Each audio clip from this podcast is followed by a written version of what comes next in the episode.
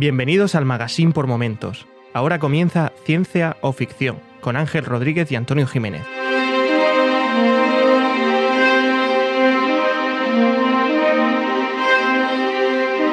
Bienvenidos a Ciencia o Ficción, un podcast sobre la ciencia y la tecnología que encontramos en libros, series, películas y básicamente en cualquier plataforma. Yo soy Antonio Jiménez y me acompaña Don Ángel Rodríguez. ¿Qué tal, Antonio? Pues muy bien, ¿y tú qué tal? Si te pregunto yo a ti, yo he presentado hoy. Muy bien, muy bien. Un placer volver a estar aquí contigo y poder mirarte a los ojos. Se está convirtiendo en una costumbre grabar juntos y eso, eso me mola. Sí, sí, hemos venido aquí y ya me he llevado varias broncas con el tema de la proximidad del, del micrófono a la boca. Así que nada, bienvenido a mi mundo. O sea, en mi casa me pega mi mujer, aquí Ángel casi que me pega también, no, no hay manera de parar. Eh, cuando estás solo grabando, pues nadie se entera de sus cosas. Aquí, aquí le meto caña. Pues efectivamente. Oye, me han contado que eres un gran y flamante finalista de los de premios de la Asociación Podcast. Te tengo que corregir, somos. ¡Holda! ¿Y, y- eso cómo ha podido ser? Pues eso ha podido ser porque eh, llega un momento en el que abren un periodo en el que te puedes apuntar para ver quién es el mejor podcast. Y mira, pues dije, pues voy a apuntarme, ¿qué perdemos? Y yo simplemente me encontré un día de repente, oye, que soy finalista. Así, ah, venga, hasta luego. Eso te pasa por no leer los grupos de- del podcast. Pero bueno, eso, eso es otro tema. Bueno, eso, me, me tienen desinformado, señores. Pónganlo en las reseñas. Se desinforma él solo. ¿Qué tal las reseñas de esta semana, Ángel? ¿Se han portado los oyentes o, o qué? Pues bueno, se ha acabado por fin la sequía de reseñas en Apple Podcast, que ya es algo. Sí que es verdad que una es de Tomás HV, de Tomás Husin. Pero esto es como darse amor propio, ¿no? Es como darse más propio, pero lo he visto en otros podcasts, así que tampoco lo veo mal. No es algo que hagamos nosotros porque eh, la gente no nos quiere y nos tenemos que querer entre nosotros. O sea que por esa parte estoy un poquito más tranquilo. Que sepas que Tomás no quería hacerlo, pero, pero es que yo le puse una reseña a él, entonces lo puse en el compromiso, pero no quería, ¿eh? No, no, si en el mismo crossover hace 15 días le dijiste tú, oye, tú has dejado una reseña, así que fue totalmente eh, esporádico, salió de él, claramente salió de él. Que sepas, Tomás, que muchas gracias por tu reseña, pero cuenta que has sido coaccionado para ella. todo, todo el mundo lo sabe, todo el mundo lo sabe. ¿Qué dice Tomás, Ángel? Pues Tomás nos dice en Apple Podcast, genial podcast con una temática única, alejada de los podcasts convencionales sobre ciencia ficción. Ángel y Antonio forman un dúo perfecto donde se nota la gran sintonía que tienen. Se aprende mucho de ellos. Enhorabuena. Muchas gracias, Tomás. Por nada, seguimos. Sí que es verdad que parece que estamos convirtiéndonos en un dúo dinámico. Tu humor por un lado, el cortarse yo por otro, así la gente le está gustando este, este dúo cómico. A ver si no pasa como los grandes eh, dúos como, como Cruz y Raya, que terminan peleados y eso. Y Yo creo que a la gente lo que más le gusta es saber qué es para ti ciencia ficción. Yo creo, no sé en qué temporada descubriremos en qué te basas para ello. eh, pues lo puedo decir ya, me baso en lo que, en lo que me sale.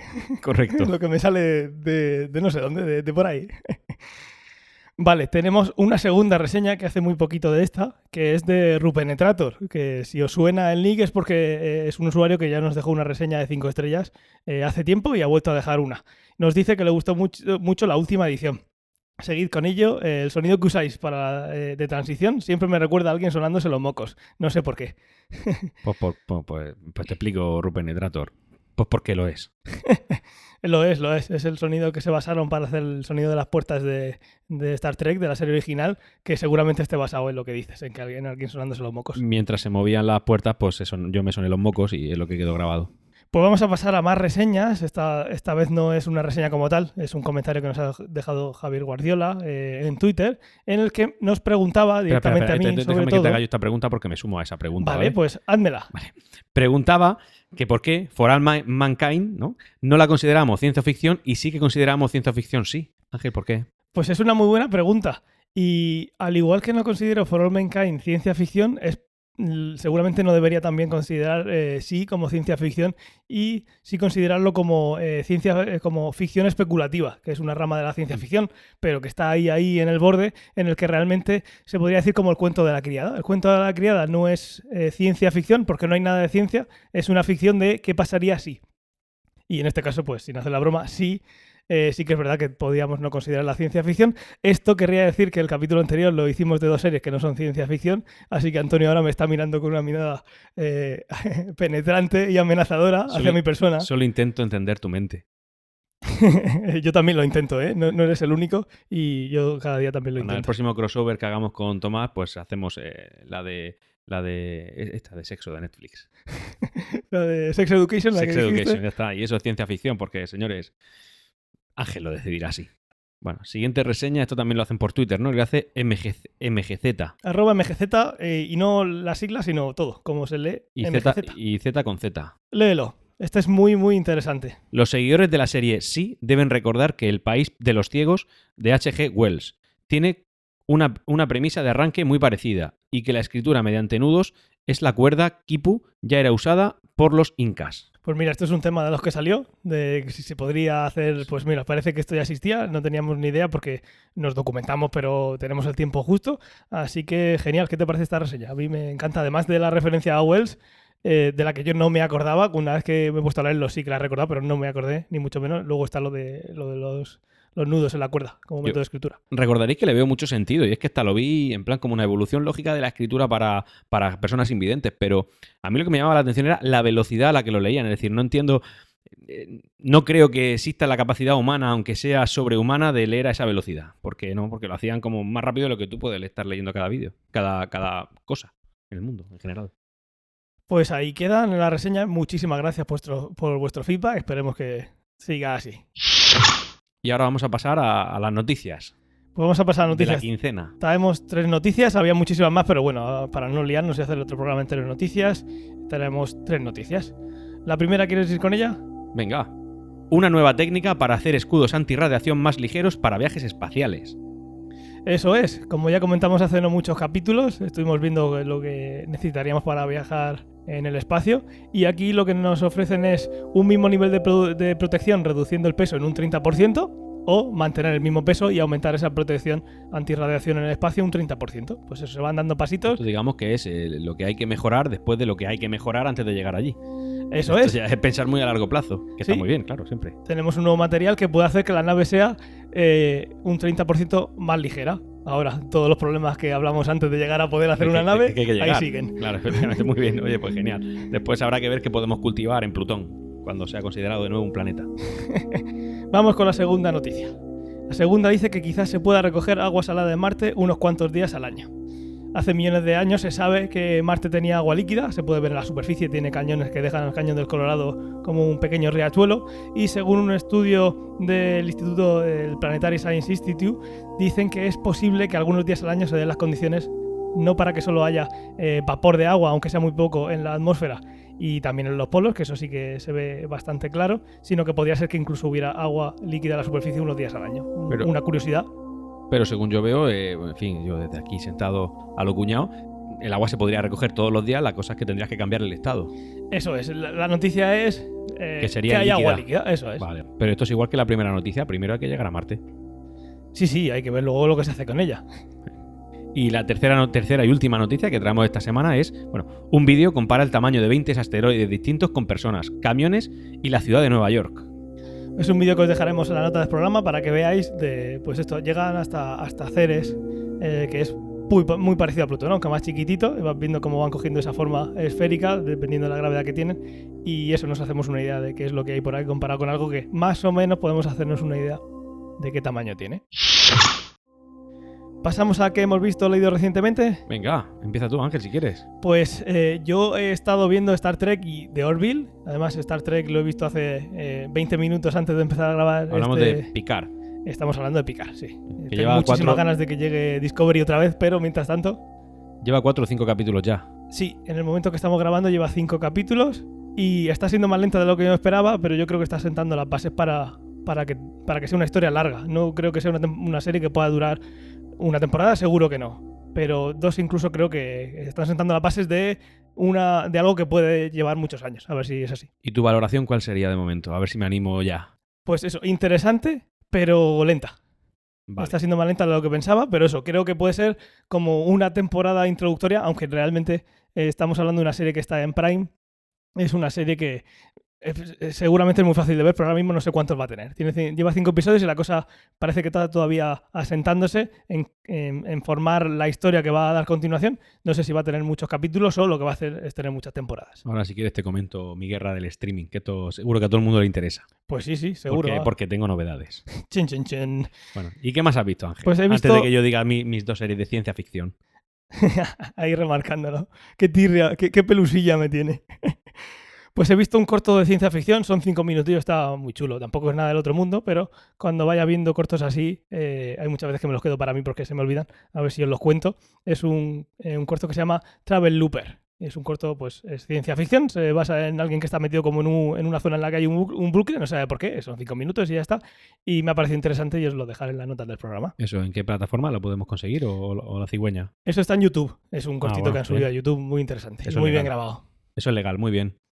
Pues Antonio, coméntanos. Pues yo, Ángel, he visto por recomendación tuya The Expanse, he visto la primera temporada, no me ha dado tiempo a más. ¿Te parece poco, Jolín? Muy bien, muy bien. Pues, pues de momento está ahí en la cuerda floja, te lo tengo que decir. La primera, la primera temporada. Bueno, nunca ha sido de gusto, nunca ha sido de gustos muy, muy bueno. O sea que si, la audiencia no te va a criticar Eh. nada si, si te pierdes eso. También es verdad que aquí hay dos cosas que pesan mucho. Una, esta opinión, por supuesto, siempre, y en este caso sí que parece que es ciencia ficción, señores, lo ratifico yo. Y- Hombre, si eso no es ciencia ficción ya.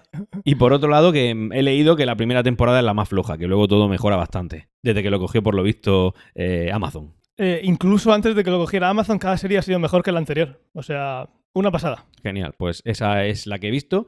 Y también he visto, eh, bueno, de momento, pues eso, recomendada, no sé, entre 1 y 0 y 10 lo tengo que decir, pues de momento un 6. ¿Que mejorarás? No tengo duda. Sí que es verdad que acabando la primera temporada, pues ya como que me cansé un poco porque no me estaba divirtiendo en exceso. Entonces vi otra serie de ciencia ficción que se llama El Pueblo, también en Amazon Prime. sí, sí. Donde se ve una serie de urbanitas que se van a un pueblo de estos de tres habitantes y nada, es divertida. A los que os gusta, los que tenéis buen gusto y os gustan cosas como la que se avecina, que a mí me gusta, pues oye, lo vais a pasar bien. Y te cuento mi guerra del streaming antes de que pase a lo siguiente. Cuéntamela. Yo soy un fiel seguidor de Netflix desde el minuto uno, desde que está en España. No he dejado de pagar ni un solo mes. Pero ¿qué pasa? Que ahora viene Disney Plus. Y ya he pagado, ya he pagado mi año correspondiente. Me he dado cuenta que lo que hay en Prime, en Amazon Prime, es suficiente casi como para quitar el resto. Y eso ya está pagado. O sea, te pones a pensarlo y, oye, si me, me ciño a las series, hay series de mucha calidad en general. Y ahora viene Disney Plus, que, oye, habéis visto la oferta esta, ¿no? De cuatro pantallas por, por fin, por 60 euros, lo que vale, no es promocional. Pero a nosotros nos gusta el streaming y hablamos también de eso. Y me parece que me voy a ir de Netflix, tío. Si es que la verdad, con que cogiéramos una de ellas y nos quisiéramos ver todo lo que hay ahí, sería suficiente. Sí que es verdad que siempre buscamos eh, variedad y sobre todo, ahí, cada plataforma tiene su, su exitazo que queremos ver, pero estoy totalmente de acuerdo contigo. Hay cosas que podríamos ahorrar, eh, ahorrarnos. Hay gente que tiene el valor y, y la dedicación también, creo yo, de darse unos meses de alta en Netflix y luego otros en HBO, luego ir cambiando para según lo que sale. Eso lo hace Y- mucho Pedro Sánchez y, Hurtado de- del- del Sí, podcast sí. Show, desde, que- desde aquí os recomiendo, por cierto. Eso, yo creo que es lo más sensato. Eh, esta- est- estos dos meses tengo para ver estas series que acaban de salir. Estos dos meses están en otro sitio. Lo que pasa es que hay que tener una dedicación y también, como dicen ellos, hay que tener la, eh, la valentía y estar tú solo también. Porque si tienes a cuatro personas que van tirando de ti o tienes una cuenta eh, familiar, las que estás compartida, pues tienen que pasar por, por el aro. Y ya depende de si eres tú el que paga o no. Pero sí, estoy totalmente de acuerdo. Yo estoy con unos amigos viendo a ver lo de, lo de Disney Plus, así que Sí, también dicho. lo tendré. Yo ya lo he gestionado. Y si como hay gente suficiente para eso, no te he Ya. dicho nada, porque nadie se va a quedar solo. Esto va a ser. Esto va, eh, va a estar lleno. Todos los packs de cuatro que uno piense van a estar llenos. Yo, el, el tema es que he visto que esos son cuatro pantallas máximo y entonces he visto que me he quedado con una y yo tengo familia en casa. Entonces me da que voy a tener que tirar de Together Price. Que es que es la- como la cigüeña 2.0. Es eso, con que se cumpla la regla, eh, no escrita, pero sí hablada de cada uno. Si tienes, si tú eres un cuarto que no estés en tu casa viendo varias personas a la vez, pues eso. Y lo único que me frena Netflix, ya terminamos con el tema, es mi mujer que me ha advertido. Que cuidado con que lo que quito. Claro, es que con que haya un par de series chulas o que te gusta seguir, eh, pues eso, eh, hay, hay conflicto. Un saludo, cariño, te quiero.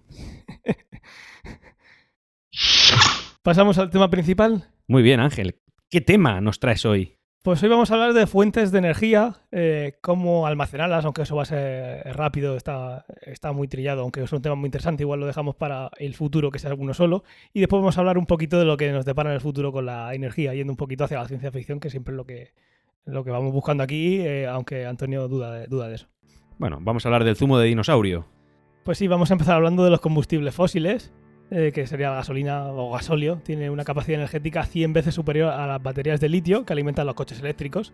Esto, bueno, es algo que se sabe. Igual no sabíamos el número, pero está ahí. Está claro que es mucho más energético, para bien o para mal. En este caso, para bien si hablamos de energía, para mal si hablamos de los residuos, que eso ya irá saliendo, pero no es el tema en el que nos vamos a centrar. El combustible fósil es un combustible que hay que almacenarlo y el tamaño del depósito va a determinar la cantidad de energía que puede albergar el, el vehículo, si hablamos de, de un vehículo, de un coche o lo que sea. Yo lo que he leído sobre este tipo de combustibles es que pese a que genera mucha energía, los motores que nosotros tenemos la desaprovechan muchísimo. Entonces al final está muy desaprovechada. Puede tener mucha energía, pero nosotros usamos solamente un porcentaje de ella. Eso no tenemos un un- motor tan eficiente como para... Eso es, es un punto importantísimo, sí. Que hay que tener en cuenta, ya digo, no vamos a hacer un debate aquí de esto, vamos a nombrarlas, pero sí, ese punto es clarísimo. Tenemos un combustible súper eficiente en cuanto a densidad por volumen, pero luego tenemos una tecnología que la aprovecha que no es tanto. Sí, Muy, muy buen punto. Gracias, Ángel. De nada, hombre. Luego lo que contamos, los combustibles fósiles, fósiles sabemos que son muy sucios, son, lo- son- son, eh, los más sucios seguramente, pero también son los más energéticos y además asequibles. Entonces aquí viene el eterno dilema. Bueno, El bolsillo siempre Eso va- te a decir. eh. El bolsillo siempre va a tirar y de momento hoy en día es así. El barril de Brent está muy caro. El potencial eléctrico de la gasolina, para ponerle números y si queremos comparar más adelante, es de 9.700 vatios hora por litro. El del diésel es un poquito más, 10.700. Y eh, la batería de litio está en unos 300 vatios hora por litro, ¿vale? para que tengamos una idea de esa diferencia que hay. Eso también nos habla del nivel de eficiencia que puede tener un motor eléctrico a día de hoy. Porque con 300 aprovecha casi que saca el mismo resultado que... Claro, va a depender entonces del volumen que tengas. Las baterías tienen que ser más grandes, más pesadas, eso saldrá ahora.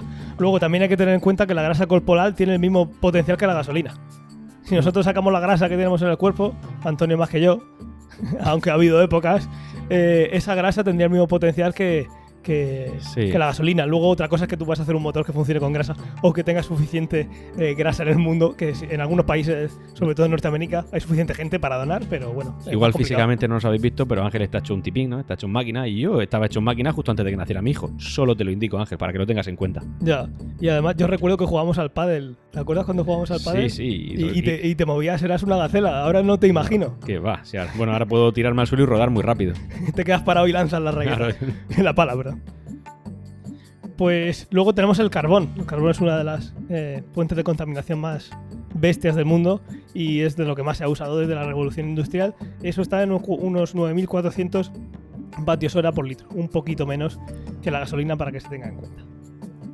Ahora, como muy bien decía Antonio, los coches eléctricos eh, aprovechan el 90% de la energía, mientras que un térmico el 18% y un híbrido, en el mejor de los casos, va a subir esa eficiencia al 25%. Estela, la ineficiencia que hay aquí, ¿eh? Date cuenta. Es Que se, desperdicia un 82%. se pierde muchísima energía en forma de calor y, y demás. Sí, sí, es bestial.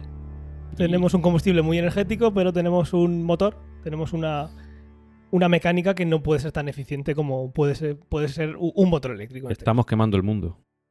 Y encima, eso, como hay que quemar más por la eficiencia, pues luego vienen los problemas que tenemos hoy en día. Luego tenemos los gases como propano y butano, que se han estado ahí muchísimo tiempo, que apenas pesan y el potencial energético es superior al de la gasolina. El inconveniente es almacenarlos, eh, eh, ya que ahí la energía por volumen es más reducida, alrededor de 7000. Eh, se pueden comprimir los gases, pero entonces tienes el coste de depósito que se dispara. Piensa, por ejemplo, en una botella de butano de estas que tenemos en casa. Con la batería sucede lo contrario, es que la energía por kilogramo es baja y se necesitan muchos kilos para mover. Por ejemplo, un coche. Necesitaríamos, tenemos un, en, en un volumen, eh, no tenemos tanta energía, entonces hay que subir ese volumen, esos kilogramos, y eso, pues en el caso de un coche, podemos pensar que si estoy metiéndole más combustible, más peso al coche, encima te- tienen- tengo que mover el coche, la gente que va dentro y ese propio peso. Incluso en este caso hay que tener en cuenta que el, el coste de la batería es muy superior al del combustible, porque pese a lo que se puede decir del barril de Brent, al final, cuando tú compras un coche, si adquieres en propiedad la batería, se te sube 5 o 6 mil euros. Sí, como hemos dicho, eh, el coste de la gasolina de combustible es muchísimo menor que eh, el resto y, y las baterías es una de ellas. Una tecnología relativamente nueva eh, que tiene su coste eh, en el proceso mucho superior al del petróleo, que es algo, una industria ya que está súper trillada. Electricidad barata y almacenaje caro. Sí. No hay manera de encontrar una solución que lo englobe todo. Es como eh. cuando tienes el cristal de un teléfono o que si o se raya o se rompe. Una de las dos cosas. Si quieres que no se rompa y no se raye, no hay manera. Solo quieren nuestros euros. Luego tenemos el gas natural. Eh, el gas natural comprimido a 250 bares proporciona un rendimiento similar al propano y al butano, pero baja mucho por unidad de volumen. Ahora es muchísimo más limpio. El hidrógeno. El hidrógeno es un combustible limpio eh, que parece el futuro y sobresale por su enorme potencial energético eh, por unidad de masa, pero es el, ya que es el elemento químico más, más ligero. Sin embargo, eh, al almacenarlo en depósitos, produce solo 750 vatios hora por litro, cuando estamos hablando de casi 10.000 o 10.000 en el, en el diésel. No contaminen, los prototipos de coches actuales rondan los 500 kilómetros. Bueno, 500 kilómetros está bien. Es decir, un depósito de gasolina son 900. Sí, o sea, esa parte está muy bien. Ahora vienen los problemas. Los que funcionan con hidrógeno comprimido equipan células de combustible que combinan eh, oxígeno del aire y el hidrógeno del depósito para producir esa electricidad. Seguramente a alguien le suene que esto más o menos es cómo funciona eh, un cohete. Un cohete espacial mezcla hidrógeno y oxígeno. Lo que sale, que hemos dicho alguna vez, es agua, lo que sale por el, por el depósito. Otra, otra cosa es que te toque ese agua justo en ese momento, a ver qué pasa. Sí. Eh, ahora, y lo que expulsan es vapor de agua, como hemos dicho, en el escape. Cuando estamos viendo un cohete despegar, eh, eso no está contaminando. No puedes decir, madre mía, qué marea, como decía, como decía, decías Antonio en Blade Runner. Ah, sí. Puede ser que esté emitiendo vapor de agua y simplemente sea muy feo, pero no contamine. Pues eso no lo sabemos. Pero en este caso sí. Qué gran memoria tienes. ¿A que sí? Eh, los de hidrógeno líquido, por el contrario, eh, queman directamente el hidrógeno en el motor y generan ciertas emisiones, eh, aunque son casi nulas comparado con lo que tenemos. Visto lo visto, lo más lógico sería usar el hidrógeno líquido, ¿verdad? Pero para tenerlo así hay que alcanzar temperaturas de alrededor de 253 grados bajo cero. Fácil. Es fácil, pero requiere mucha energía. En Entonces ya vienen los problemas. y en la luna de noche. Y, aún así noche. complicado, porque 253 no está muy lejos del cero absoluto, eso requiere una cantidad de energía bestial que eh, para llevar en el maletero del coche igual es un poco complicado. Otra fuente de energía, pues eh, son, por ejemplo, las placas solares, de las cuales luego hablaré incluso en, en- en esto lo quiero ya. El efecto fotoeléctrico, que básicamente es lo que genera la placa solar, convierte un fotón en un electrón. Eficiencia de menos del 30%. Se están consiguiendo eficiencias del 45% usando nanotubos de carbono, pero, pero realmente sigue siendo, sigue siendo algo bastante ineficiente. Eh, hay que tener en cuenta que, por ejemplo, para conseguir un, volumen fuerte de electricidad hay que tener muchísima, una granja entera de, de placas solares. Hoy en día hay granjas de ellas. Sí, ahí hay, eh, yo creo que un futuro prometedor, hay mucho trabajo por el que hacer. Los nanotubos de carbono son eh, materiales muy oscuros, que al final tú que es un material oscuro quiere decir que está absorbiendo la luz. Hay también eh, pues, polímeros, historias así que están generando e intentando que suba esa eficiencia. El día que se consiga algo cercano al 100%, eh, será maravilloso porque otra cosa no, pero sol en ciertas zonas del planeta, ahí para echar a los cochinos. El otro día leí una noticia precisamente relacionada con esto en la que hay una forma de mejorar esta eficiencia. No mejora la eficiencia, pero sí que es verdad que la solución es buena. Y es que en la misma superficie, eh, como pone una placa que absorbe su, entre 30 y 45%, ¿no? Que es el que acabamos de comentar. ¿De acuerdo? Pero es que debajo de esa placa hay otra placa que absorbe su 30-45, más o menos. Y así hasta tres placas leí que se podía conseguir. Entonces, pues dentro de lo que es una... imagi- imaginemos que es solamente el, ni para ti ni para mí, en vez del el 40%. Pues 40 por tres placas en la misma eh, superficie, pues consigue un 120% de lo que conseguiría una placa sola. Es interesante, ahora me estoy acordando, hay una... eh, la retina tiene detrás una, la retina de los perros, de los animales nocturnos. Habéis visto todos que le refleja por la noche. Tú puedes ver el reflejo de- del ojo. Sí. En los perros se ve, se ve verde, El los reflejo es muy técnico. Lo que se ve al final es una lucecita que te pone nervioso. Pues esa lucecita que le pone nervioso a Antonio es eh, una modificación que ha tenido la retina. Nosotros tenemos justo detrás de la retina una parte muy oscura, el, el epitelio pigmentario, para que la luz eh, mm, se absorba, la que, no se ha, la que no se ha convertido en visión, se absorba y así no haya reflejos y no produzca que baje la- el contraste. Entonces la imagen se vea más, como más, que se dice más lavada, con, me- con menos contraste. Eh, los perros lo ven más nítido. Los perros ven peor, bueno, perros y muchos animales, lo que han hecho es sacrificar visión, calidad de visión, o sea, lo que es resolución, En el día, entiendo. eh, no, en cualquier momento. Vale. Y eh, lo que hacen esos animales es, vale, no he capturado esa luz, la necesito para ver por la noche, refleja en la parte de atrás, en el tapetum que se llama, y eso hace que pueda volver a, a- a absorberse. Eso está haciendo, pues eso, una segunda oportunidad para absorber, que es lo que estarías diciendo tú, Antonio. Sí. Una segunda o tercera oportunidad para absorber esa energía que no has convertido en electricidad. Muy Pues interesante, sí. Pues son listos estos perros, sí. Ah, que sí. Lo tienen todo pensado. Luego tenemos la energía eólica, que se obtiene del viento, eh, o dicho de otra manera, aprovecha la energía cinética que tiene el aire para generar otro tipo de energía, que en este caso sería eh, energía eléctrica, perdón. Al final lo que tiene que quedar muy claro aquí es que la energía ni se crea ni se destruye, solamente se transforma y eso va a haber momentos en los que queramos pensar en una tecnología del futuro, una energía que digas tú, vale, igual me cuesta el mismo trabajo, la misma energía que voy a empeñar en conseguir la energía que me va a dar. Entonces al final ni una cosa por la otra y hay que equilibrarlo. Pero sí, lo que hacemos es con la energía del viento mover un generador y de ahí convertirlo normalmente en energía eléctrica, como hemos dicho. Esto sería una, una te- una tecnología similar a lo de, oye, estamos en Murcia, hay que promocionar nuestra tierra, las norias. Te refieres a norias de agua, Claro. por supuesto. El- eh, esa energía es una energía eh, hidroeléctrica, en este caso se llamaría, es la siguiente que vamos a hablar. En ese caso, lo que usas es la energía cinética del movimiento del agua. Claro, entonces energía cinética realmente en ambos casos. Tú lo que tienes es energía cinética, pero esa energía cinética, ¿po- ¿de dónde viene? Del movimiento de algo. El movimiento de algo. Si es una energía que es de movimiento del aire, la llamamos eólica. Ah, vale, eso sí. Si es una energía que viene por el movimiento de agua, la llamamos hidroeléctrica. Tengo que venir a ilustrarte más veces, Ángel. Pero de todas maneras, antes de pasar a esto, quiero decir que la eólica, eh, para que nos hagamos una idea, en 2014, que es de donde he encontrado datos, se generó alrededor del 5% del consumo mundial. El- la eólica, pues eso, eh, está ahí, un 5% ya de la energía mundial eh, en 2014, ahora es un poquito más. Pero un 5% tampoco es mucho, teniendo en cuenta el total de energía que hay. Pues eso, queda un 95% que no, que no proviene de ahí. No quiere decir que sean todas fósiles, pueden ser, todas, pueden ser muchas renovables o que consu- co- contaminen más o menos, pero un 5%, para que nos hagamos una idea.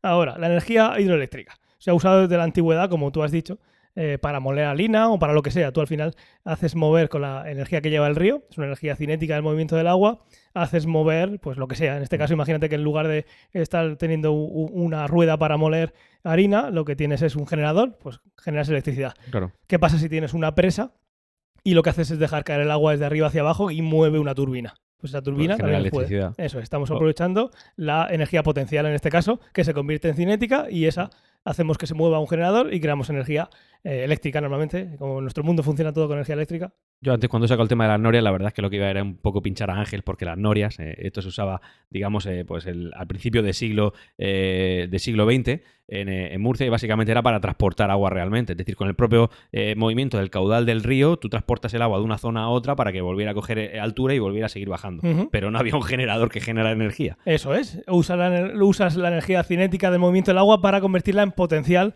para Claro. subirla a, uno más a algo más arriba. Si en 1915 hubiera habido un murciano que le pusiera un generador, pues habría sacado energía, pero creo que no se dio el caso. Pero eso se usaba mucho antes. ¿eh?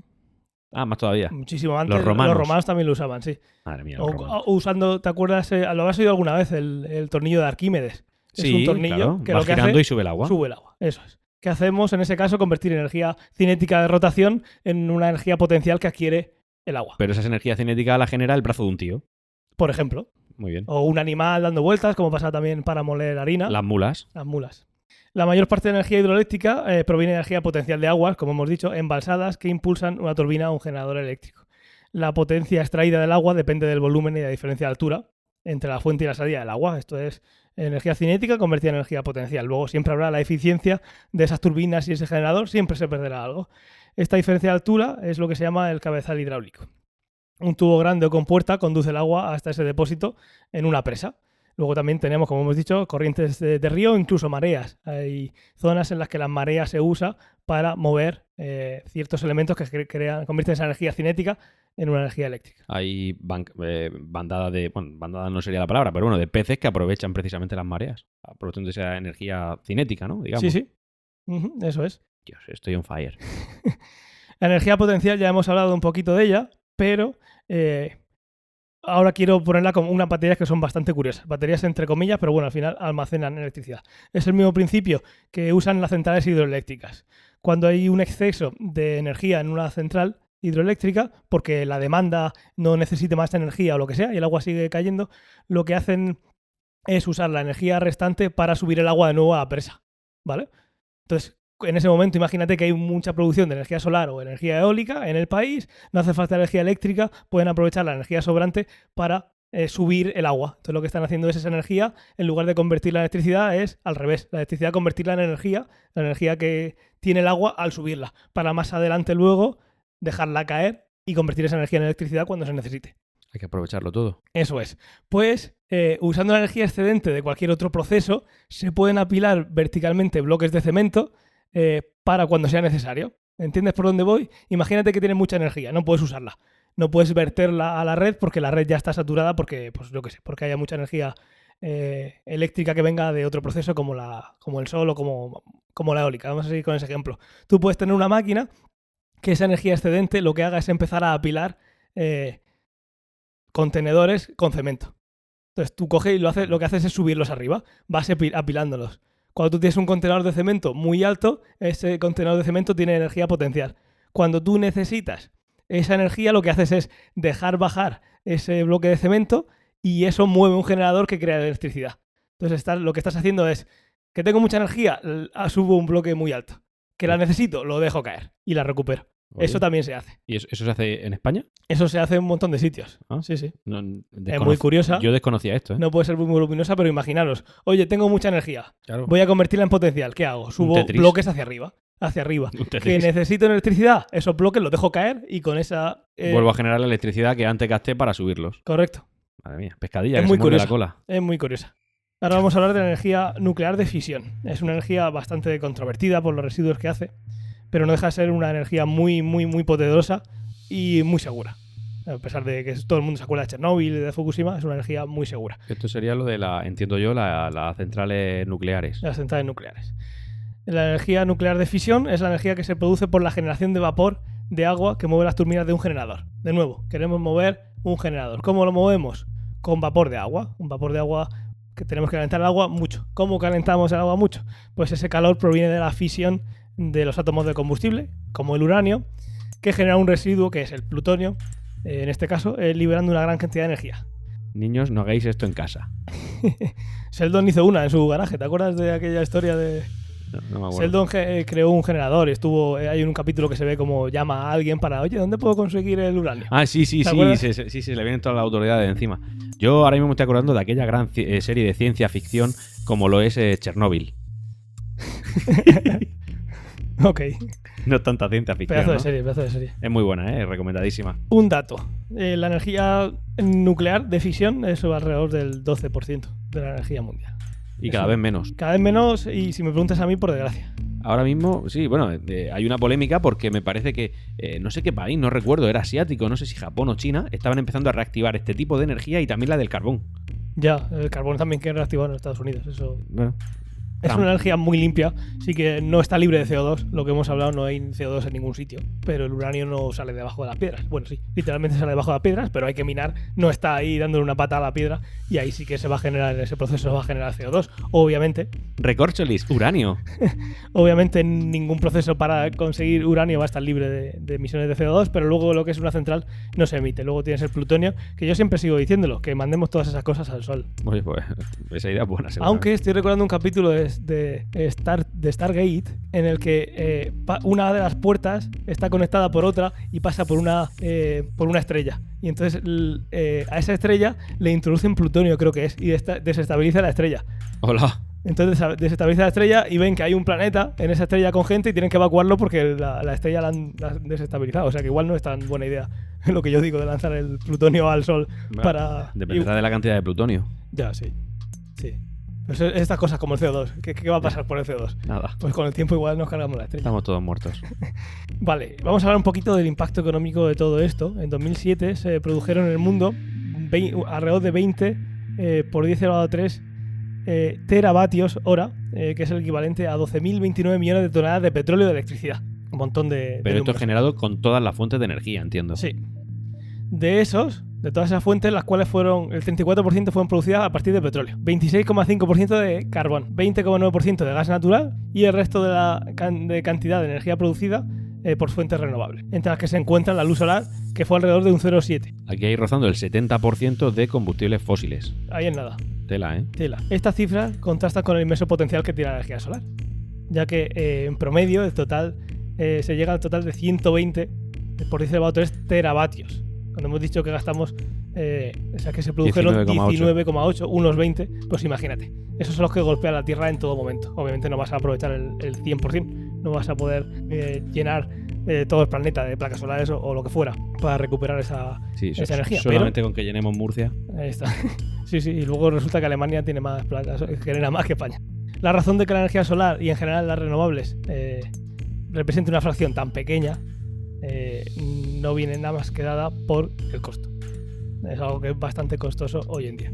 En 2002 eh, he encontrado datos que, que dicen que el costo de producción de electricidad a partir de energía solar eh, en Estados Unidos oscilaba entre 25 y 50 centavos por cada kilovatio, comparado con el petróleo, eh, que, que el costo era entre 6 y 8 centavos. Y la del carbón, que era todavía más barata. y la del carbón, como estás viendo, entre 1 y 4 centavos, o sea, tirada. Lo cual representa una diferencia de más de 1200% entre una y otra. Es mucho más barato contaminar, es lo que hay. ¿Con el tiempo cambiará? Pues esperemos que sí, porque si no, no se va a poder vivir aquí. Si no, igual no hay tiempo. Ahora, ¿dónde almacenamos eh, esta, esta electricidad? Hemos hablado de combustibles fósiles que directamente van a ir a convertirse en, energía motriz, normalmente para, para, mover el mundo, ya sea en coches, barcos, eh, aviones con el queroseno, eh, todo eso. Pero la energía que creamos ¿dónde podemos almacenar? Quiero litio, dame litio. no vamos a hablar mucho de esta parte. En principio tenía un montón de, tipos de baterías, de pilas y demás, pero he pensado que era pues, un par de pinceladas de lo que tenemos hoy en día, simplemente por no dejarlas fuera y, poquito más. En baterías, siguiente sección. En las baterías eléctricas, que también son llamadas pilas, baterías o acumuladores, son dispositivos que consisten de una o más celdas electroquímicas, y electroquímico quiere decir que es un dispositivo capaz de obtener energía eléctrica a partir de reacciones químicas tienen un ánodo y un cátodo, que esta conversación ya la tuvimos, ¿te acuerdas, verdad? Me acuerdo, me acuerdo. el cátodo y el qué. Y, el cátodo y el qué. eso es. Eh, y esto permite a los iones, para que no recuerde son partículas cargadas eléctricamente, se muevan entre estos electrodos. Entonces tenemos un aparato que tiene un una parte negativa, otra positiva, y esos ánodos y cátodos permiten que esos iones se muevan. Y eh, si nosotros hacemos, vendemos un circuito en medio, pues estamos alimentándolo, ¿vale? Algo muy básico, pero bueno, estas son las baterías eléctricas. Vamos a hablar, como he dicho, eh, de, lo que tenemos a, mano hoy en día, aunque bueno, tenemos pilas de, de níquel, cadmio y también tenemos pilas de botón que algunas tienen todavía plomo, perdón, mercurio, pero bueno, vamos a centrarnos en las de iones de litio y las de polímero de litio eh, las de iones de litio se usan mucho porque apenas sufren efecto memoria. Las del níquel cadmio que teníamos antes en todos los dispositivos sí que tienen un efecto de memoria. ¿Qué es ese efecto de memoria, Antonio? Pues que tenías que tenías que descargarla del todo porque si la cargabas sin estar descargada del todo, te cogía como referencia la carga que tuviera en el momento de enchufarla. Entonces, pues si por lo que sea la cargabas a partir de un 15% de batería, pues ya sabes que ese 15 lo has perdido de por vida. La física es como es. Y hay cositas que tenemos que estar creando tecnología nueva para saltarnos esas cosas, porque las cosas vienen como vienen. Y en este caso, el efecto de memoria estaba ahí por suerte y por desgracia, porque al final e, e, esas baterías que tenía efecto de memoria también nos ha hecho progresar muchísimo, pero estaba ahí. Eh, estas baterías eh, no admiten bien los cambios de temperatura, eso es algo con lo que tenemos que convivir, y no admiten descargas completas y sufren mucho cuando esto sucede. Cualquier persona con más de 30 años han tenido algún móvil con, con, con baterías con efecto memoria. Sí. Y hoy en día tenemos las de iones de litio y eh, muchos sabréis que dejáis en el cajón eh, un dispositivo que hace tiempo que no usáis y cuando vais a cogerlo está muerto. Claro. ¿Por qué? Por lo que acabamos de decir, que estas baterías de iones de litio no admiten las descargas completas. Cuando un teléfono hoy en día se nos apaga con esta tecnología, no con polímero de litio, sino con iones de litio, realmente le sigue quedando algo. Porque en el momento que esa batería se quede 100% sin carga, está muerta. Mm, efectivamente, la mayoría de móviles o al menos de la, de la penúltima generación, tenían iones de litio. Los nuevos ya no son iones, son lo, siguiente que vamos a comentar. Eso es. Así que si hay algún dispositivo, yo que sé, una Nintendo, cualquier cosita que pensáis de estas portátiles que pensáis que en un tiempo puede ser que no, que no vayáis a usarla, lo que se suele recomendar es dejarla por la mitad, ni llena ni vacía, y sobre todo no vacía, porque el día que volváis, por suerte se pueden intercambiar, pero algunos productos que no, pero la batería va a estar muerta, seguramente. digamos que la zona de confort de esta batería es entre el 80 y el 20%. Sí, y hay algunas que hoy en día, por suerte, desde el 100 al, 15, 20, pero sí que la zona de abajo es mortal, literalmente. Sobre, todo la de abajo. Sí.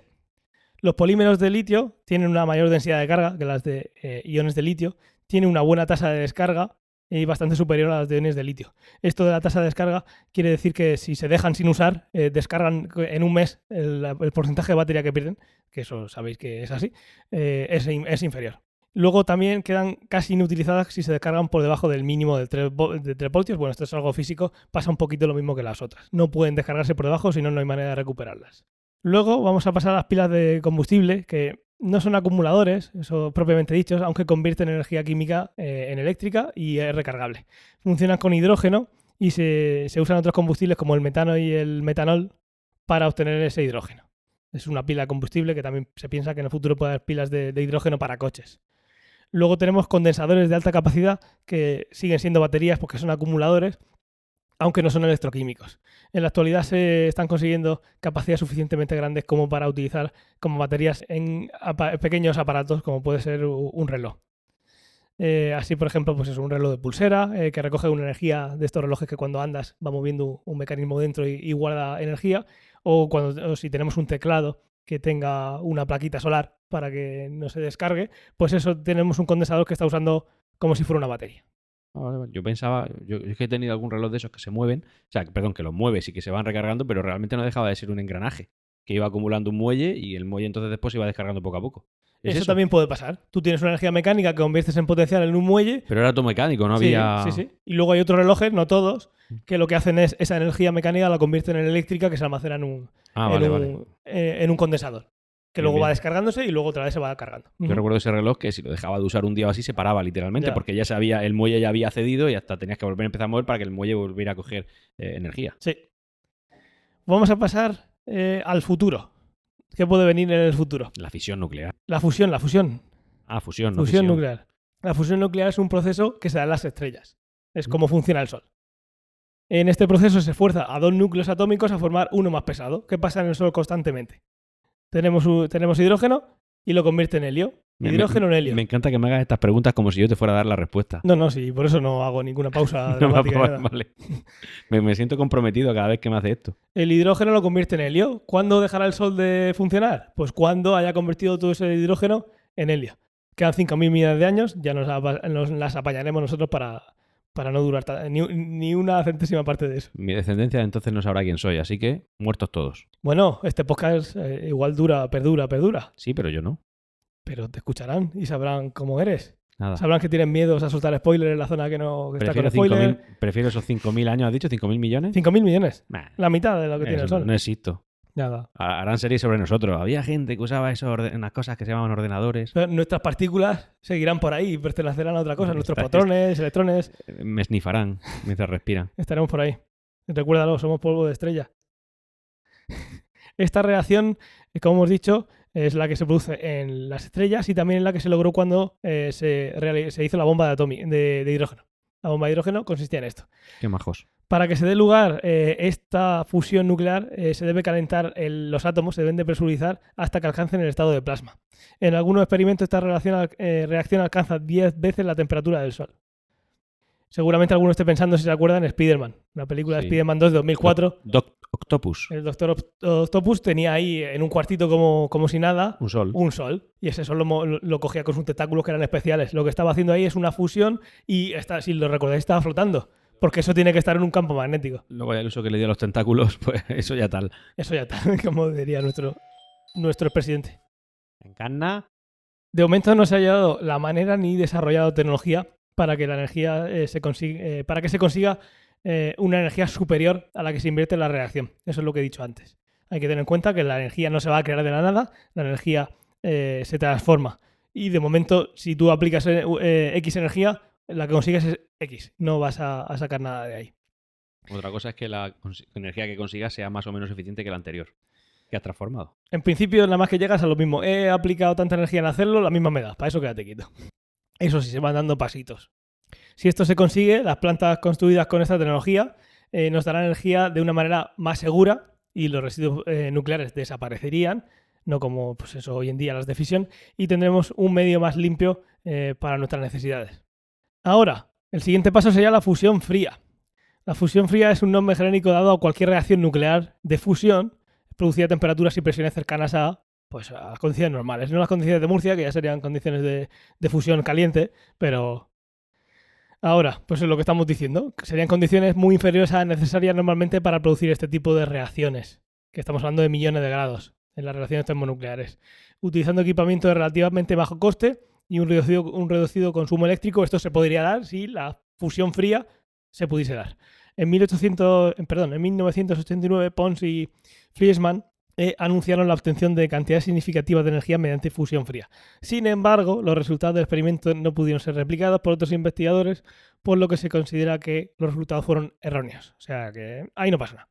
Hoy en día se siguen realizando esfuerzos eh, en la búsqueda de reacciones nucleares del tipo de la fusión fría, a pesar de que el bueno, engaño eh, o el fallo lo que pasara en los 80, esto quedó marcado en la comunidad científica y estos esfuerzos son realizados por una parte minoritaria, aunque significativa de la comunidad. Esto es como cada vez que hay, yo que sé, trayendo un poco más mundano, cada vez que viene la tecnología 3D de nuevo y no funciona bien, pues dicen, jolín, pues la próxima vez igual no. Por todo esto, se cree que la teoría no es posible pero de ser real podría ser uno de los saltos más grandes que se den en la historia.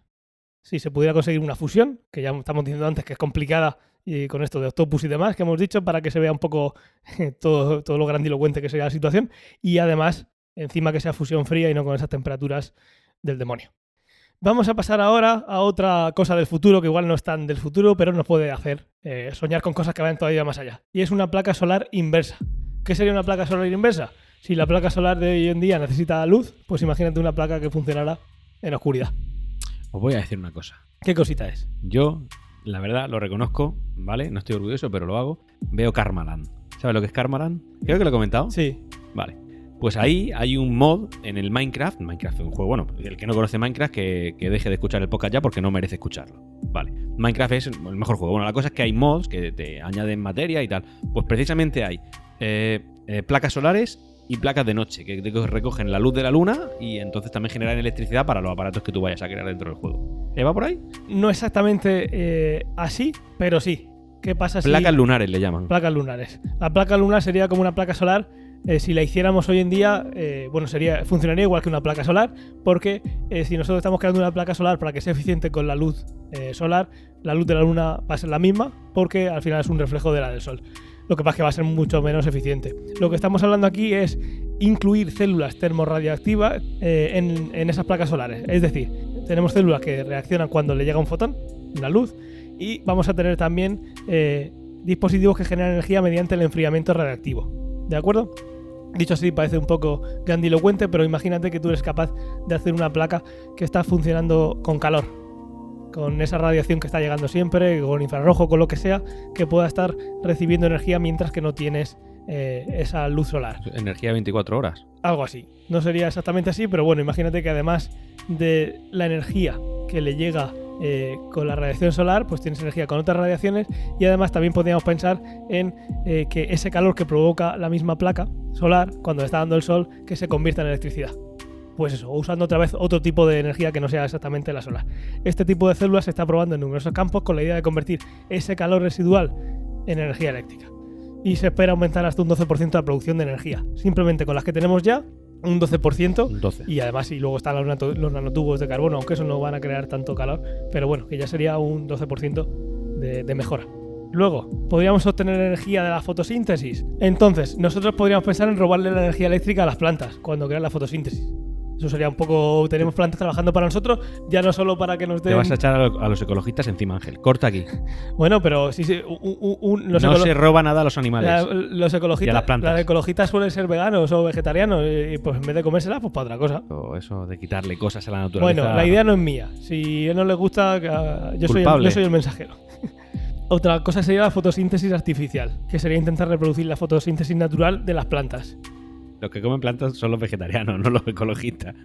Suelen, yo he dicho que los ecologistas pues suelen ser también, al final, el ecologismo viene por hacer que se consuma menos Estás agua. estereotipando a mucha gente. Que va, que va. Están de acuerdo conmigo. Tú, tú eres ecologista, sabes que eh, alimentando una vaca, eso bebe agua como un demonio, eso no es sostenible. Entonces suele irse a la parte más sostenible que es vegetariano o vegano. Eso suele ser así. Te están metiendo en un bancal. No, no, que va, si además lo veo bien. Lo veo bien. Yo no que conseguido dar el paso todavía, pero lo, Si- lo si veo bien. tengo amigos ecologistas. Sí, sí, sí, yo no soy racista, pero que no, que no, esto, esto lo digo, lo digo de corazón. Seguimos, no, no, esto no lo cortes, ¿eh? Que va, que va, esto no, no, que tú lo cortas todo muy rápido. Que va, que va. Entonces, eh, una cosa sería intentar reproducir esa fotosíntesis natural de las plantas. Ahora, ahora, la fotosíntesis está muy bien porque son muchas plantas y las plantas tienen una superficie muy grande, pero la fotosíntesis natural tiene un rendimiento energético muy bajo, de entre el 1 y el 2%. En 2015, científicos del Joint Center for Artificial Photosynthesis, que es el JCAP, han conseguido una marca mundial de rendimiento de un 10% de energía almacenada con un sistema completo, eficiente, seguro e integrado. Todo juntito ahí. Eso por sí solo eh, está ya en los umbrales de la rentabilidad económica. La importancia de la fotosíntesis artificial desde el punto de vista económico radica en que es una tecnología, o más bien una serie de ellas, que tienen que ir ahí juntitas, que eh, eh, podría reducir los costos de producción de electricidad a partir de energía solar de manera significativa, ya que tiene por objetivo producir electricidad no solo de manera eficiente, sino también barata. Estaremos ahí a ver, a ver lo que pasa. Ahora vamos a ver ideas un poquito más locas. Este caso es un poco más Yo loca. Lo estaba leyendo y digo, aquí esto le veo muchas lagunas. Que sería instalar paneles solares en el ecuador de la Luna. Esto es una idea de un par de compañías que vamos a, a traer aquí, pensando ya no solo en cómo lo hacen ellos, sino pensando alguna vez, eh, pues eso, imagínate que puedes mandar más eh, energía a la Tierra reflectando luz solar cuando es de noche y cosas así. Pues bueno, esto- esta idea concreta no es esa, pero bueno, me ha hecho pensar en... Al final lo que haces es recolectar la energía que tienes, pero en la luna. O la usas en la luna o a ver cómo la traes. Vamos a ver lo que dice Shimizu Corporation. Es una Shimizu. compañía japonesa Cuéntame, Shimizu. Desde este entramado de placas solares en la Luna se irradiaría la energía en forma de láser y microondas hasta centrales de transformación eléctrica instaladas en la Tierra a través de antenas de transmisión. ¿De dónde viene esta idea? Es una idea parecida a la de EAS Astrium, que colocaría satélites en, orba- en órbita alrededor de la Tierra que transmitirían energía almacenada eh, a la Tierra mediante un láser infrarrojo. Aquí hay muchísimos desafíos a superar. La tarea principal, para no extendernos, sería conseguir una alta eficiencia de conversión de haz infrarrojo en electricidad. Esta es la primera. Si tú tienes energía que creas en la Luna o creas en el espacio, tú quieres convertirla eh, en un haz infrarrojo para mandarlo a, a la, a la Tierra, ahí para empezar tienes un problema. Porque la eficiencia del láser infrarrojo debe ser muy pequeña. Esa conversión es muy, muy pequeña. Y deberíamos, se debería aumentar muchísimo para que eso merezca la pena hacerlo. Sí, ese sería el primer paso. La idea básica en esto sería que una placa solar que estuviera fuera de la atmósfera sería mucho más eficiente. Si Claro. nosotros conseguimos más energía en el espacio, ahora, ¿cómo conseguimos mandarla a la Tierra de forma eficiente para que no se pierda en el camino? Esa sería eh, la idea que tiene este par de empresas. Ahora vamos a pasar ya al colmo de- del futuro. sería la antimateria. ¿Has oído hablar de la antimateria? Eh, sí, he leído el código da Vinci. Pues eso. Y ángeles y demonios También, también lo he leído. también. Pues Sí. la antimateria He entretenido. Es entretenido. A mí me No entretuvo bastante. no me juzguéis. Lo, vi hace muchísimo, lo leí hace muchísimos años. Tiene Con cosas. esa edad, a mí me gustó mucho. A mí me impresionó, lo tengo que decir, pero era, muy, era joven. Ya, yo también. Más joven que tú. Pues eso, la antimateria fue predicha. Y- eh, y, y más calvo. yo, mucho más. La antimateria fue predicha eh, por la ecuación de Dirac eh, en 1928. No sería la primera vez que se, en el cine se usase la antimateria para imaginar bombas increíblemente poderosas, como en Ángeles y Demonios, o para impulsar naves de propulsión interestelar. No obstante, hay que tener en cuenta que se necesita invertir esa misma enorme cantidad de energía para conseguir esa energía, ya que pues, antimateria no hay mucha. Eso como dicen en Murcia, ¿no? Olivica comía huesico al suelo. O se cica al suelo. Ahora, ¿cómo creamos antimateria? La- para crear antimateria hay que hacer chocar un átomo de hidrógeno y uno de antihidrógeno. Y eso va a producir una energía 300 veces mayor a una, relación, una reacción nuclear típica. O sea que por ahí parece que la cosa estaría bien. Fácil. Fácil. Ahora, ¿por qué hay tan poca antimateria en el universo? Pues no se sabe, Ángel. Pues no se sabe. Una de las hipótesis es que había un pequeño exceso de materia tras el Big Bang. Imagínate que tuviéramos la misma materia que antimateria cuando se crea el Big Bang. Pues lo suyo es que materia con antimateria se junten, se aniquilen, se conviertan en energía y se acabe el universo. Una teoría puede ser que hubiera un poquito más de materia que de antimateria y por eso a la materia la llamamos materia y no antimateria, porque es lo que queda. Se ha calculado que la diferencia sería de por cada 10.000 millones de parejas de partícula-antipartícula hubiera una partícula más y no una antipartícula. Simplemente con esa diferencia habría dado lugar a nuestro universo en el que antimateria prácticamente no existe. Otra hipótesis eh, barajan que las antipartículas no tengan las mismas propiedades físicas que las partículas. De momento hay muy pocas pruebas que, que se hayan podido hacer para ver si realmente eso- esto es así. Puede ser que una antipartícula eh, no tenga eh, esa estabilidad que tiene la partícula y por eso con el tiempo pues lo que queda es materia y no antimateria. No se sabe. Eh, una teoría como tú has dicho. Vale, pues ya está. Vamos a crear antimateria. Vale. ¿Llevas algo suelto? Algo suelto llevo. Se calcula que crear antimateria cuesta unos 62,5 billones De los de dólares. No, no, de los, de los europeos. Americanos. Millones de millones. 62,5 millones de millones de dólares por gramo. Por, por, por gramo, ¿eh? Por gramo. ¿Y no hay alguna forma de hacer eh, energía a través de la cocaína? ¿Por gramo? Más barato. Bueno, sería otro tipo, de- sería curioso. Habría que estudiarlo. Desde luego energía da, ¿no? Energía Hay da. que preguntarle a alguno que... Energía da a quien lo consume. ¿Cómo creamos antimateria? Pues muy fácil. Esto es algo que se hace en el CERN, en el, en el colisionador de partículas en Suiza. Ahí se, se crea por ese módico precio. Para crear, y además es un cálculo teórico porque un gramo no se puede hacer. Ahora lo vamos a ha puesto en el guion, pero también quiero saber cómo se guarda eso. Pues muy, muy, muy bien. Vamos a verlo ahora. Para crear antimateria hay que crear antiátomos. Y para eso primero hay que crear antipartículas. Claro. Ya está. Y lo hacen antipersonas. Muy sencillo. y para toda la familia. Las antipartículas son partículas iguales que las de toda la vida, pero contrarias en signo. Claro, llevan un menos delante. Tenemos un protón que es de signo positivo. Pues tenemos una partícula que tiene las mismas características, pero con signo negativo, eso sería un antiprotón. Y si tenemos una partícula que tiene las mismas características que el electrón, pero con carga positiva, eso sería un antielectrón. Para crear antielectron- antielectrones es relativamente fácil, ya que se pueden obtener de la desintegración beta que se da en algunos procesos de descomposición radioactivos. La desintegración beta está muy bien. Ahora, crear antiprotones que necesitamos para hacer nuestro antiátomo es algo más complejo. Primero, tenemos que colisionar eh, protones en un acelerador de partículas eh, contra una lámina metálica. Y este choque va a hacer que se creen partículas de muchos tipos, entre ellas eh, los antiprotones que necesitamos para nuestro, para nuestro combustible. De cada 10.000 millones de protones iniciales que lanzamos a esa, a esa lámina metálica, solo se crean unos 100.000 antiprotones, que luego tenemos que filtrar. Eso también tiene su coste, no vamos a poner a hablar de cómo se hace, pero eso, todo esto que estamos haciendo tiene un coste. Con un colador. Un coste y esto va a hacer que lleguemos la factura hasta 62,5 billones europeos. Ahora, estos protones van a toda pastilla. Van cerca de la velocidad de la luz porque el protón que hemos creado. Perdón, los antiprotones. Los protones que hemos creado iban cerca de la velocidad de la luz, a un 99,99% de la velocidad de la luz. Al chocar, esos antiprotones también tienen muchísima velocidad y hay que frenarlos. ¿Cómo los frenamos? Pues enfriándolos. Esto se hace con un decelerador de partículas, que básicamente es justo lo contrario de un acelerador en cuanto, no me digo en cuanto a concepto, sino en cuanto a fabricación. Ahora, necesitamos un aparato para mantener atrapada la antimateria. Porque ¿qué pasaría si tocaran las paredes?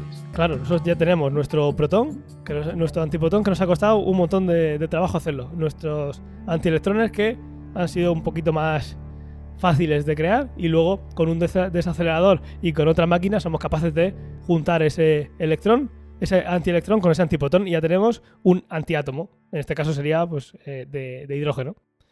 Ahora, ¿cómo mantenemos eso? Pues eso hay que tenerlo eh, alejado de cualquier materia porque si toca cualquier eh, materia se aniquila. ¿Qué es aniquilar? Aniquilar es que desaparece y se convierte en energía. Que es lo que queremos hacer. Nuestro objetivo es crear ese combustible. Yo Claro. tengo antimateria, la junto con materia y ¡puf! Se convirtió en O chocapic. sea que hay que almacenarlos, pero sin paredes. Claro. Entonces lo que necesitamos es un aparato que funciona con, eh, con corrientes y con, y con magnetismo para mantenerlos ahí flotando. Lo más que se ha conseguido mantener un antiátomo son mil segundos. Ese es el récord mundial y es bastante. Menos de una hora. Estamos hablando de un antiátomo, de un gramo de, de antimateria. Que es lo que vale 62. O sea, que podéis gastar ese dinero, conseguir el antiátomo, pero luego ya eh, que lo almacenéis es cosa vuestra, ¿eh? A ver lo que lo aguantáis. Se producen unos 10 millones de eh, átomos de antihidrógeno por minuto. Vamos a suponer que podemos hacer, seguir haciendo eso pues, durante un tiempo eh, durante un tiempo grande y que podemos mantener más de esos mil segundos nuestras partículas para ir aumentándolas. Ahora viene el mejor dato de todos. Ahora viene el mejor. Si nosotros estamos produciendo 10 millones de antihidrógeno por minuto, eso es una tasa buena, ¿no? Sí. ¿Cuánto vamos a tardar en hacer eh, un átomo, un, gramo entero, Antonio? 100.000 millones de años. 100.000 millones de años. Pues visto esto, me parece barato. Sí, claro, no, 62,5 billones, pero luego ya que aguantes tú vivo es cosa, eh, eh, otra cosa. Sí, sí. Mm, 60 billones, a mí después de esto, de tener que ir trabajando alguien para mí 100.000 millones de años, me parece barato. Claro, no, sí, desde luego. Otra cosa. sus, sus, sus tatara, tatara infinitamente nietos pues te lo entregarán en perfecto estado. E- Esto parece ciencia ficción, Ángel. Esto es ciencia ficción. Si tuviéramos eso, pues sería un combustible bastante grande. Desde Tendríamos viajes en espaciales, los que quieras. Igual no hay tierra para, para, para tener energía en general, porque ya nos habrá comido el sol, pero, pero bien, Pero bien, oye, hay, hay- hay que perseverar. siempre. Hay que perseverar. Hay que intentarlo. Me gustaría terminar con Fringe. Siempre, Fringe. Fringe es eh, una serie que tiene de todo y había una cosa muy chula y es que eh, en Fringe, sin darse cuenta, había un momento que estaban consiguiendo energía de otro universo. Y eso pues luego llega a consecuencias malas para ambos universos y ahí se lía, se lía parda, como, como aquella frase tan famosa. Y no quería dejar de, de- de traerlo aquí porque igual podíamos robarle la energía a otro universo. Si hay otro universo paralelo, mientras Sí. que no se quejen y le pongamos cara, aunque igual son iguales que nosotros pero se dedican a otra cosa, Así podemos dejar de, que, de quitárselo a las plantas. Claro, Ángel. lo quitamos a otro universo, a otras plantas de otro universo, eh, mientras que no, eh, ojos que no ven. Pues te vas a encontrar a otros ecologistas. Pues bien, vamos a pasar, después de todo esto, yo creo que lo lógico después de haber hecho este repaso es pasar ahora al, al esto lo quiero ya y esto no lo quiero nunca. Vamos primero, como siempre, como al esto lo quiero ya. Muy bien. Ángel, ¿tú has traído algo? Yo he traído algo, pero primero te lo dejo a ti. Muy bien. Bueno, pues yo. A mí el tema de la batería siempre me ha gustado, pero eh, evidentemente a un nivel mucho más mundano del que, del que hoy Ángel nos ha tenido bien hablar en el podcast. Y más mundano es, pues básicamente, ¿para qué necesitamos hoy en día las baterías? Pues bueno, pues para nuestro día a día, sobre todo el tema de la. de, bueno, pues los dispositivos móviles que llevamos en el bolsillo. Por ejemplo, yo tengo muchas quejas con las baterías de hoy en día, pero también es verdad que yo a veces pues, soy un poco toca lereles, digamos. Vale, entonces, os comento. Yo, ¿qué quiero ya? Quiero batería autorrecargables y eficientes. Es decir, que el 100% de lo que recargo me lo devuelva en otra cosa. Auto- Y autorrecargables. que, se desca- que se recarguen de otro universo. No, te lo explico, porque por ejemplo habrás visto en el punto 3 que he señalado aquí claramente es que debajo de las pantallas lleven, no sé, algo así como una placa solar, por ejemplo, o que no haya un debate sobre si tengo un móvil de metal o de plástico. Recorcholis, házmelo de placas solares. Ok. ¿Te parece una buena idea? Sí, hoy en día no es viable, pero estoy totalmente de acuerdo. Eso yo también lo creo. Te voy a corregir, es viable. Yo he tenido un móvil con placas solares. Sí, pero no puede tener el consumo que tú le das hoy al teléfono. Dentro No, hace unos lo años tenías cuatro días al sol y me daba para 10 minutos. por eso. Fue, pero una, sí, fue una metida. estoy reconozco. contigo. Y además era un móvil tonto. Bueno, y ya porque estamos, y estamos pidiendo aquí a, Estamos a- pidiendo a los la Reyes Magos, de Reyes Magos. pues quiero que a corto plazo una batería tenga una mayor duración, que su degradación sea menor de lo que lo es hoy en día y que y- y si me aguantara la batería, yo sé, 10 años, me parece que no es una tecnología que podría estar realmente con lo que tenemos hoy en día muy lejos, creo que se podría conseguir. Nadie se cree que tú vayas a aguantar con el mismo teléfono 10 años. No, pero bueno, si pero quiero mantener la misma batería y ponérsela al móvil nuevo.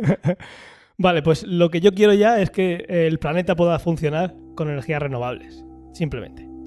Me, has hundido, tío. Lo mío ha sido una cosa de dame cosas y lo tuyo ha sido de quiero la paz Yo te he dicho que también quiero lo tuyo. Entonces, dicho eso, que es lo de hoy en día, querría que todo lo que podemos usar, que al final es todo electricidad, pudiera venir todo 100% de energías renovables. Y, y la paz en el mundo. Pero primero eh, 100% de energías renovables. se, se maten entre ellos. Muy bien. Pues vamos a pasar a esto no lo quiero nunca. que ya que estamos hablando de baterías, pues lo vuelvo a, a comentar. Por ejemplo, yo me gustaría que la batería dejase de, cons- de considerarse dentro de cualquier aparato que tenemos un componente consumible, es decir, de que se agota. Eso pasará cuando pase lo que has dicho en el... Claro. Esto lo quiero ya. Eh, En fin, visto que siempre aprovecho el uno y el otro, ¿no? Sí. Y que, por ejemplo, pues hombre, al final la batería lo que cuando dejan de ser eficientes emiten mucho calor. Ese calor se despre- no solamente sirve para que, eh, evidentemente, la energía que te da sea menos eficiente, sino que además la degrada. Pues oye, ¿y si consiguiéramos baterías que no se calentaran? Eso va a ser complicado. Yo creo que conseguiremos baterías que no se calienten una vez que se haya conseguido baterías que no se degraden. Porque al final el calor en cualquier proceso es una pérdida de energía. Pues cuando tienes un procesador y está calentándose, si se calienta es porque esa energía no está aprovechándola. Así que yo creo que esto, en el momento que tengas tú esto lo quiero ya. El, este, esto no lo quiero nunca, lo tendrás. Efectivamente. Pues es que me conformo con poco, Ángel. Pues yo lo que no quiero nunca es mm, basado en lo que, en lo que he dicho de, de esas dos empresas que pro- eh, proponían enviar el luz a la Tierra en forma de, Con un láser. de láser. Lo que no quiero es eh, un mundo en el que se llene el cielo de, de espejos para convertir también la, la noche en día. Que eso se ha visto en alguna peli y es algo que eh, vendría muy bien por el- la parte de la energía solar, pero es algo que no querría nunca porque sería malísimo, sería mucho más malo que seguir como estamos. Nos volveríamos todos locos con nuestros ciclos de sueños. Todos, todos los animales del mundo se No volverían así y así que seguro, ¿eh? Eso seguro. así que prefiero que, que se inventen cualquier otra cosa antes de querer también tener en esa zona de oscuridad luz solar para aprovecharla. Pero lo tienes que decir a tu amigo Elon Musk, Musk que no para de, de enviar satélites. Eso refleja, pero muy poquito. Ahora los Ya. astrónomos están los pobres Cuando hasta las narices. sean muchos millones de poquitos, a lo mejor no es poquito. Tampoco se va a hacer de día como lo que estoy haciendo yo, que es un espejo directamente, pero sí, la cosa va por ahí, los astrónomos están que No estás más así, no estás est- contento. de verdad. Están, están, claro, cada vez que haces una foto al espacio profundo, lo que sea, pum, te aparece por ahí un bicho y te jode eh, todo el tiempo que llevabas. Se te eso. fastidia, no quiero un explícito en mi podcast. Pues nada, yo creo que lo podemos dejar aquí ya, ¿verdad? Muy bien, Ángel. Agradece, agradece a nuestros oyentes. A mí me parece genial. ¿Te ha todo. gustado? Maravilloso. Tu, tu podcast siempre son maravillosos. Pues nada, muchas gracias Si por estás estar de aquí. finalista. Estamos finalistas. Yo lo he puesto ya en el currículum. ¿Sí? En el currículum. Ah, y tenemos que anunciaros que eh, ahora que somos famosos vamos a hacer un podcast premium que va a tener una suscripción de 5 euros al mes. Que no, que broma. Que sabemos que no va a pagar me, nadie. Me he quedado clavado. Ya he visto euros y digo, genial. Tenéis que haber visto la cara de Antonio entre estupefacción y qué dice el tonto este. pues nada, Antonio. Primero de todo, como siempre, darte las gracias a ti Y a ti, por Y a- venir a mi casa. y a ti también. Y dar las gracias a los oyentes por escucharnos, dar las gracias a la asociación podcast, o bueno, aquí en Bote, realmente no sé, que no nos haya votado para estar de finalistas, un placer, lo hacemos con mucho cariño y, y el- si eso es todo el reconocimiento que vamos a tener nosotros, ya estamos, estamos felices, por lo menos por mi parte, Antonio yo imagino que también. Sí, sí, por supuesto. Desde luego un reconocimiento y ganemos o no ganemos, desde luego es un reconocimiento que agradecemos. Y luego lo que decimos siempre, dejarnos una reseña en Apple Podcasts e iVoox, sobre todo para que nos conozca más gente y nos puedan escuchar. Nosotros vamos a ganar lo mismo, pero vamos a estar más contentos y más gente nos escucha y estamos recibiendo el feedback de, todos vosotros. Yo, yo lo que os pido, en vez de dar un, término general de recomendarnos, vamos a ver, vosotros sois científicos o al menos os estáis interesados. Seguro que conocéis a una persona, solo a una, que también esté interesada en el tema. Comentádselo a esa persona, solo a una. Y si no son científicos que les gusta la ciencia ficción, o, o de lo que hablo yo, que a veces no es ciencia ficción. De la serie El Pueblo, por La ejemplo. serie del pueblo. Pero comentáselo solo a uno, por favor. Muchas gracias. Os pediré uno la semana, la quincena que viene, uno más. Uno más. Y como siempre, los datos de contacto eh, los tenéis en las notas del episodio, por nombrar solo dos, eh, cienciaficción.com y arroba cienciaficción en Twitter. Muchas gracias, Ángel, por acogerme de nuevo y en 15 días nos volvemos a ver. Un placer. El día 15 volvemos a escucharnos. Un saludo. Hasta pronto.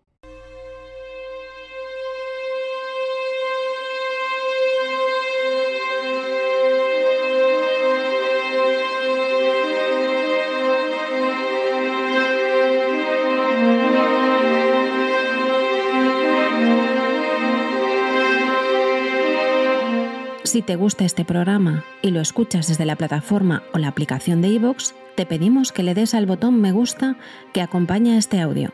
Si lo haces desde otra plataforma y también quieres, puedes hacerlo buscándonos en iVoox.com.